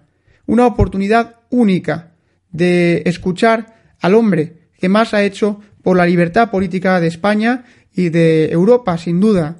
Vais a escuchar mucho de don Antonio García Trevijano en el futuro y en el presente a través de nosotros. Si queréis poneros en contacto con este programa podéis hacerlo a través del correo electrónico repúblicosenaccion@gmail.com donde también podéis escribir para comunicar las acciones que estéis llevando a cabo los repúblicos en cualquier lugar de España, ya sea dirigiéndoselo a nuestro reportero eh, Eliodoro Rodríguez Medina, que va a ser la persona encargada de difundir todos esos actos o incluso ponerse en contacto con vosotros y mantener alguna entrevista para que sea publicada en este programa en su cuenta de Facebook, Eliodoro Rodríguez Medina, o si queréis escribirse al correo que he dicho. Podéis seguirnos en Twitter, os invitamos a que nos sigáis en Twitter en nuestra cuenta arroba rlc-reac y en nuestra página de Facebook llamada, como no, Repúblicos en Acción. Os invito a escuchar los programas de don Antonio García Trevijano y a leer nuestro querido diario español de la República Constitucional, diariorc.com. Desde aquí, pues un abrazo fuerte a todos los repúblicos, a todos los seguidores, a quienes estáis cada día luchando por la libertad política de España, sacrificando vuestra vida por la causa de la libertad en este sagrado oficio que es la libertad de todos. Hasta la próxima semana, seguimos luchando pacíficamente por la libertad política y por la democracia. Gracias, amigos.